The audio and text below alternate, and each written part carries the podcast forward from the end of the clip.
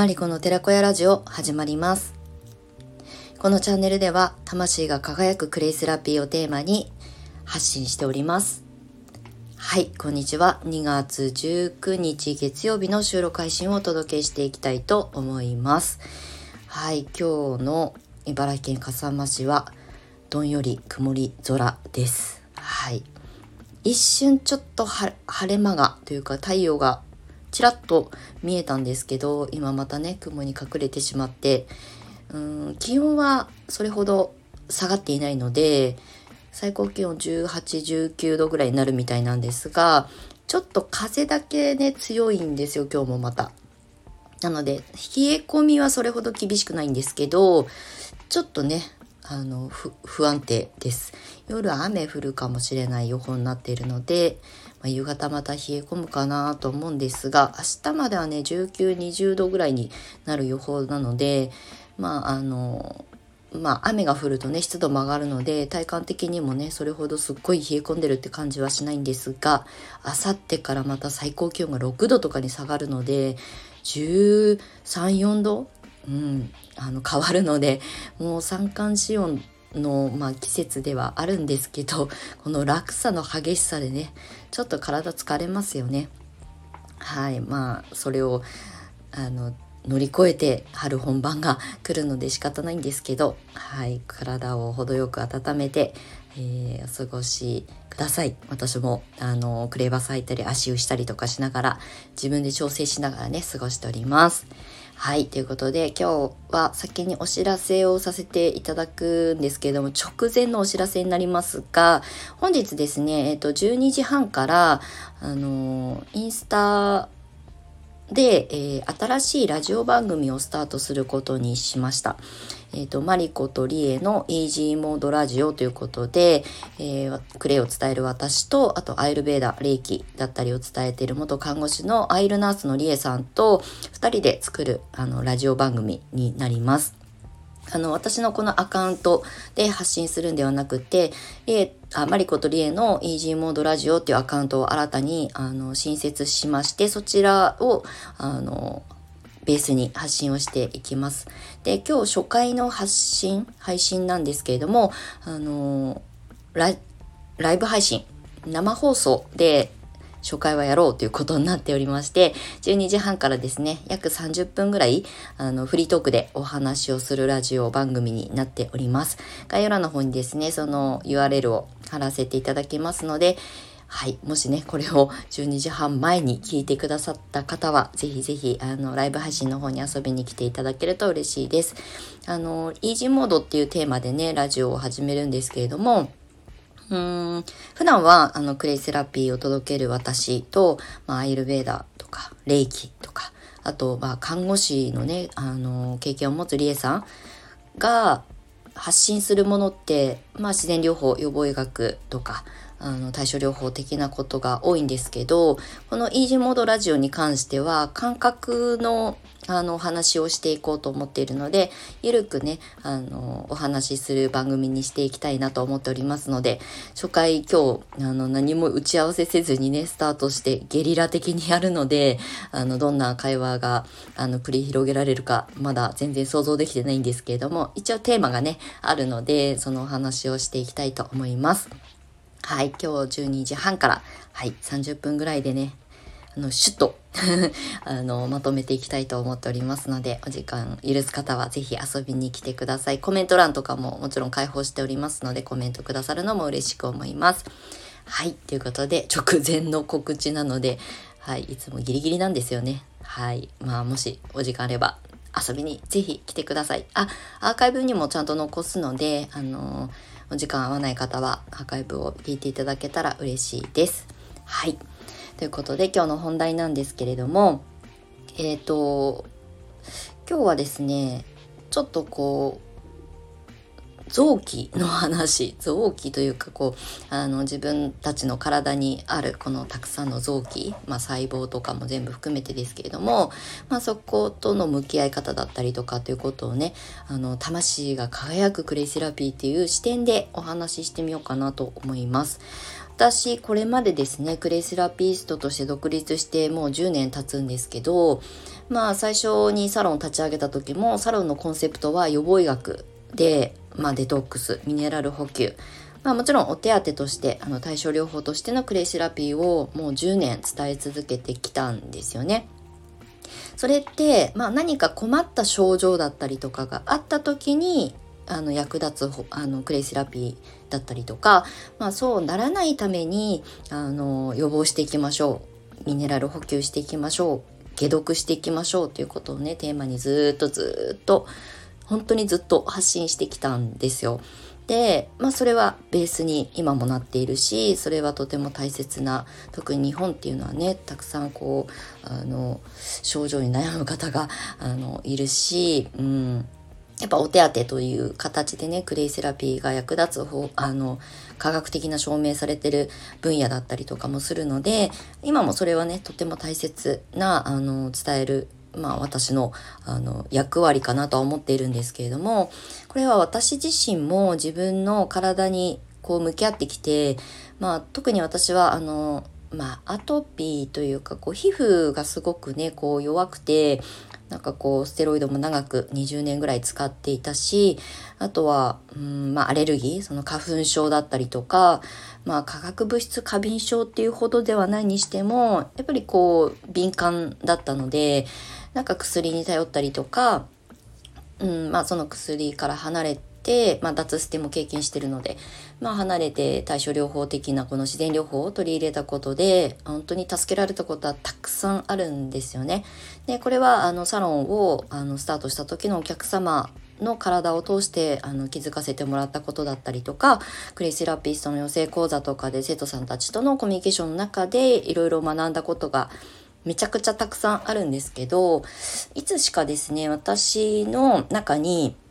そのあの、まあ、臓器に炎症が起きるからその症状っていうものが起きて、まあ、それが表面化するんですよね。でそれって原因ってまあどこにあるんだろうっていうふうに思うようになって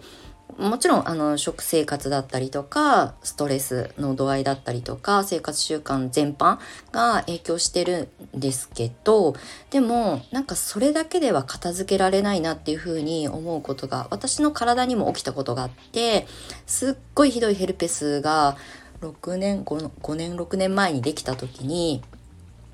食べてるものの習慣はある程度意識して食材も選んでるし添加物がなるべく入っていないものをね調味料とか使っているのにもかかわらずなんかすごいヘルペスがたくさんできてしまった時があって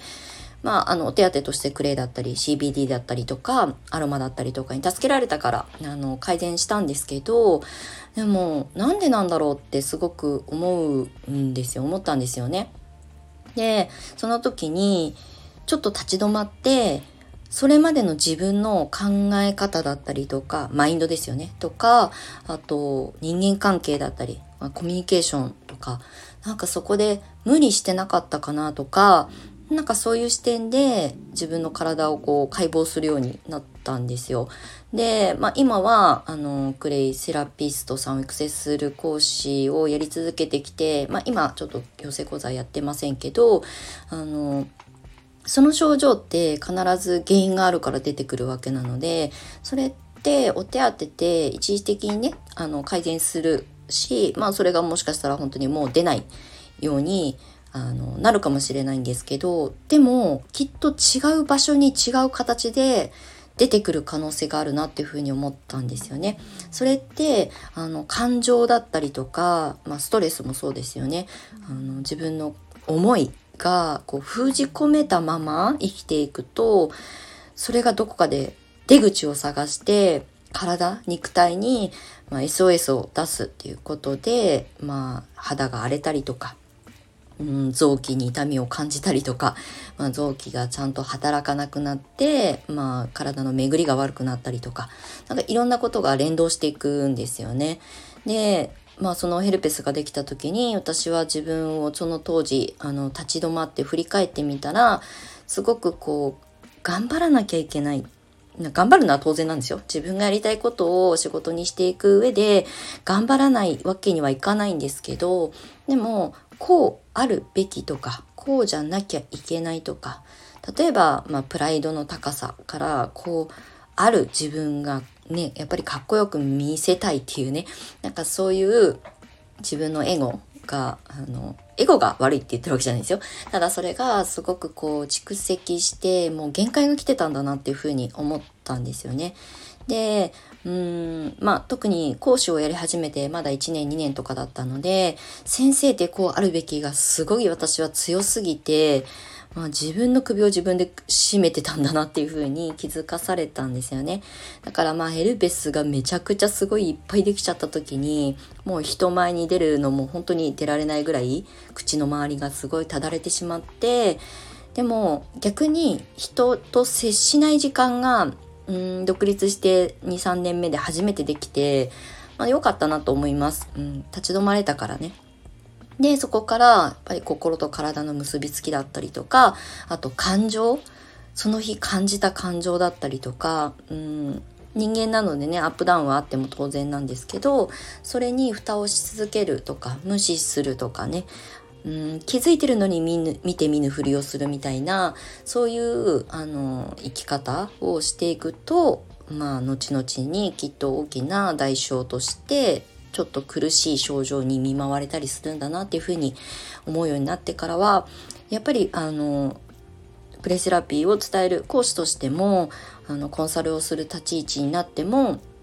一番大切に伝えたいなと思ってるのは感覚感情だったりとかするんですよね。どういうふうにあの生きていきたいのかっていうことを向き合ってほしいっていうことをよく私はセッションとかする前に必ずお話しするようにしています。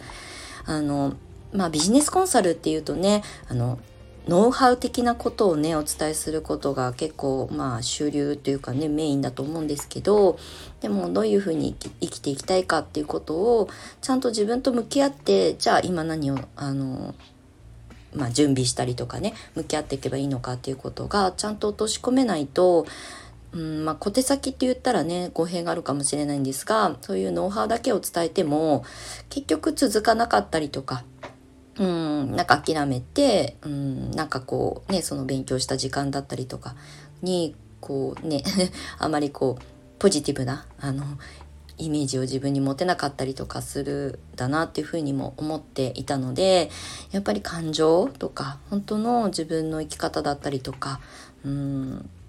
誰かみたいになりたいとかではなくてね本当にこの世に生まれてきてうんわずか何十年かの命なわけだからその間にうんまあなんかこう大きなことを大切するためにっていうんじゃなくてうんこの命を最後まで全うできる生き方を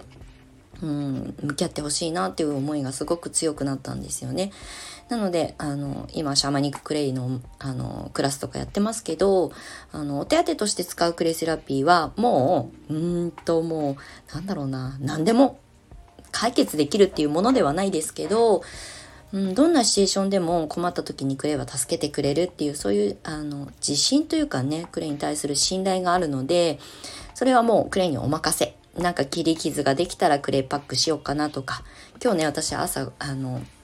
たまにやるんですけど肝臓パックをよくやるんですよ。あの肝臓にの部分にあの外側からですけどあのクレイのパックペーストをねあのガーゼにくるんでその肝臓の部分に当てておくっていう、まあ、これはあの私がねお酒をよく飲むからっていうだけじゃなくて肝臓ってすごい大切な臓器なんですよ解毒も毎日しなきゃいけないし肝臓が働いてないと解毒はうまく働いてくれないしあとエネルギーあのまあポジティブだったりあの気持ちがねこうアップダウンすごくする人っていうのは肝臓が疲弊してる人が多かったりするので、まあ、そういう意味で